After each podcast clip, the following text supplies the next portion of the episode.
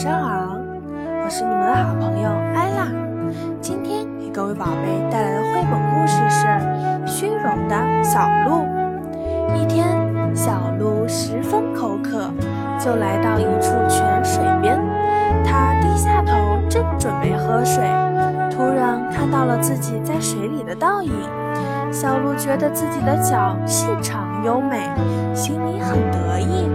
可是，在无意间，他注意到了自己的腿，小鹿认为它们太长了，显得很难看。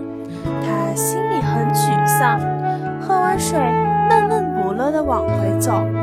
突然，小鹿发现前方不远处有一只大象，它吓得撒腿就跑了。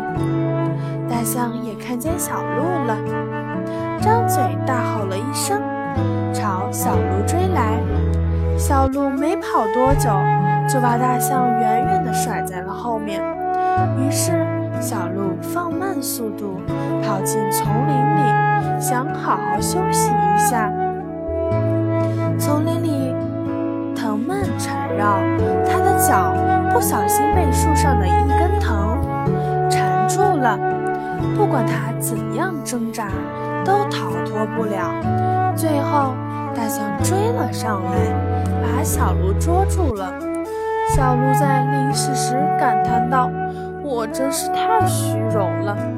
我的腿虽然丑陋，可是危急时刻却能救我的命。我的脚虽然好看，却让我丢了性命。”